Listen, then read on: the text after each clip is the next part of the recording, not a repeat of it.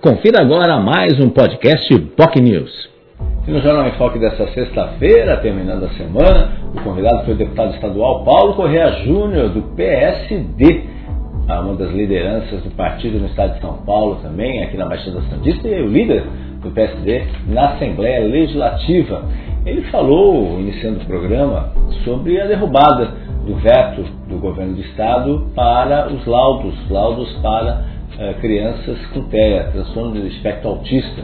Antigamente, anteriormente, o laudo era de apenas é, seis meses, mas, obviamente, foi até o, governo, o governador chegou a anunciar que, que, que seria reveria essa proposta, mas diante de tantas críticas recuou e reconheceu o erro, até porque infelizmente o autismo não desaparece, ou ele cresce ou ele pode eventualmente regredir, mas não desaparecer.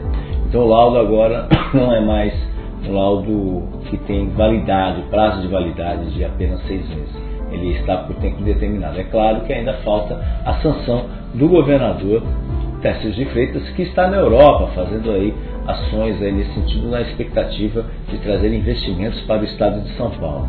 Mas efetivamente ele tem um problema renal, ficou internado inclusive, mas já está voltou às atividades e está nesse sentido deve voltar aí é, logo logo aqui para o estado de São Paulo e onde deve anunciar, segundo o deputado Paulo Correia, deve anunciar aí esse veto aí, a manutenção do veto que foi aprovado pela Assembleia Legislativa. O próprio deputado reconheceu aí que não esperava uma repercussão tão grande dessa proposta que ele vem construindo desde o ano passado, há muito tempo vem construindo, ainda com o governo, eh, o governo eh, Rodrigo de Freitas, e obviamente acabou aí sendo construído com outras lideranças da Assembleia Legislativa, conforme o deputado falou, ninguém faz nada sozinho, ele contou com o apoio dos outros 93 deputados. E lembrando, obviamente, foi aprovado agora pelos novos deputados da Assembleia Legislativa. O deputado também fez elogios ao governador Tarcísio de Freitas, é a qual ele integra a base, até porque o PSD está coligado com republicanos do partido do governador e tem o vice Felício Ramute à frente nesse sentido. E dentro desse aspecto, eh, destacou o trabalho do governador durante a tragédia do Litoral Norte, que infelizmente vitimou dezenas de pessoas no início do ano. Né? Então essa é uma preocupação uh, e ele uma diferença que ele colocou que não, não viu outros governadores colocar o pé na lama. Ele nunca tinha visto, eh, no caso, um governador como Tarcísio de Freitas, que literalmente, que é engenheiro, também eh, foi do Exército, sempre colocou literalmente o pé na lama. Diz que está entusiasmado e esperançoso com o novo governo. Sobre uma proposta polêmica que vai chegar a algum momento aí na Assembleia Legislativa, é a privatização da Sabesp ele se coloca aí preocupado sobre esse assunto, sobre a privatização. No momento, a priori, ele seria contra a privatização, até porque essa Sabesp já é, 49% dela já é privatizada. Mas é claro que se houver aí uma proposta que o convença, ele pode voltar atrás, né? mas ele não tem nada concreto para emitir ainda uma opinião sobre o assunto, só quando a proposta efetivamente chegar à Assembleia Legislativa, que isso vai ser melhor analisado, ele vai debruçar pelo, com o tema. Né? Então vamos aguardar os acontecimentos. O governo do estado já sinalizou que pretende mandar, ou pretende privatizar a Sabesp no próximo ano, 2024. Vamos aguardar aí os temas nesse sentido.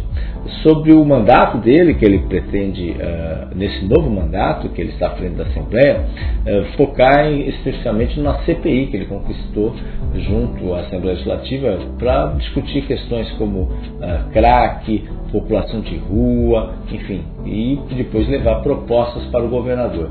Essa CPI, que tem também o, apoio aí do vice-governador Felício Ramute também, é, é importante para discutir temas e, obviamente, uma outra questão que vai chegar à Assembleia Legislativa e não vai demorar muito é uma proposta de redução dos investimentos em educação, hoje no estado de São Paulo, de 30% para 25%. Essa diferença de 5% seriam destinadas e agrupadas na área da saúde, o que equivale aí um montante aí algo em torno de 15 bilhões de reais a mais no orçamento da saúde. Enfim, são expectativas aí, algo polêmico que vai acontecer e deve chegar essa proposta em breve na Assembleia Legislativa nesse sentido. Retirada de dinheiro da educação para a saúde. Enfim, não vai ser tão simples assim, ainda mais diante de uma semana tão atribulada como tivemos essa semana,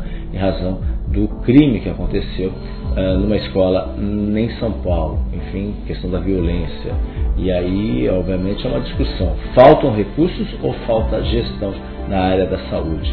O deputado também colocou entre as suas frentes aí nesse novo mandato a questão das enchentes da Baixada Santista. Já conversou com o governador sobre isso, propostas aí de investimentos, algo em torno de 2 bilhões de reais seriam necessários para as obras para evitar ou diminuir as constantes enchentes que acontecem em cidades da região, né, eh, a reativação e o fortalecimento do polo industrial de Cubatão, a proposta de reativação de linhas e, linhas de hidrovia, por exemplo, eh, onde, especialmente pegando o gancho de Cubatão, onde 30 mil pessoas se deslocam diariamente de Cubatão para Santos, ele espera que, que, a, que essa proposta, que já foi muito antiga, já foi utilizada inclusive por funcionários da antiga COSIPA, essa ligação aí entre a travessia de Santos até Cubatão, uma possibilidade aí de uso das hidrovias, enfim, eh, essa é a expectativa que ele prevê. Prevê também que, e diz que está em falta, que promete aí estar presente aí junto com o novo gestor da AGEM aí para ver uh, propostas que a AGEM pode definir e pode atuar nesse sentido. E Paulo Corrêa sempre foi um crítico do trabalho desenvolvido pela AGEM, a qual considerava uma casa de chá. Ele acha que agora há uma possibilidade de, em vez de servir chá, servir um café forte aí para mostrar a força, a força do novo governo Tarcísio de Freitas que isso obviamente é colocado pelo deputado.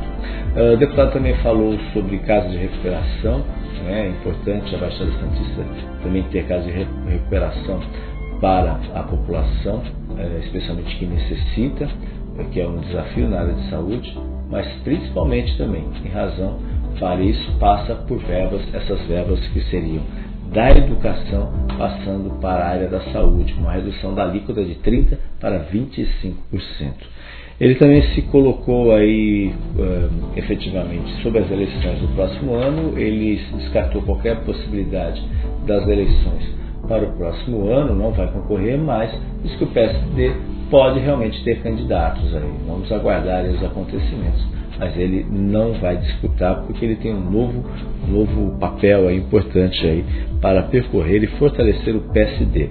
Mas nada impede que o PSD tenha candidatura própria, que nem ele falou, o time que não entra em campo não tem torcida. Vamos aguardar aí. Sobre as obras do VLT, que demoram aí, tem uma perspectiva de só entregar no ano que vem, há uma perspectiva preocupante aí também de obras avançarem com fechamento de vias importantes ao longo dos próximos meses, impactando todo o fluxo de trânsito em toda a Baixada Santista e principalmente aqui em Santos, e obviamente o impacto é, atingindo duas regiões, a, a, a, região intermediária e a região central da cidade de Santos em razão dessas obras. Vamos aguardar aí os acontecimentos. Ele diz aí que vai levar esse assunto para a Comissão em Defesa da Baixada Santista, formada pelos cinco deputados estaduais, cujo deputado Tenente Coimbra é o nome que hoje está no comando deste mandato do Comitê de Defesa da Baixada Santista, envolvendo os cinco deputados da região. Se você quer acompanhar o programa, quer ouvir detalhes, enfim, quer saber questões importantes, você pode acompanhar o programa ao rever nas nossas redes sociais. Nosso Facebook, facebook.com.br jornalbocnews. Você pode também assistir o programa no nosso canal no YouTube, youtube.com.br. É importante você se inscrever em nosso canal. Você também pode assistir no nosso site bocnews.com. Lembrando que a reprise desse programa está disponível nesta sexta-feira na TV Constância, canal 11 da Vivo, canal 11 da NET, claro, e 8 da Vivo, 3 horas da tarde na TV Constância. Tenham todos um ótimo final de semana. Tchau, tchau. Você ouviu mais um podcast Boc News.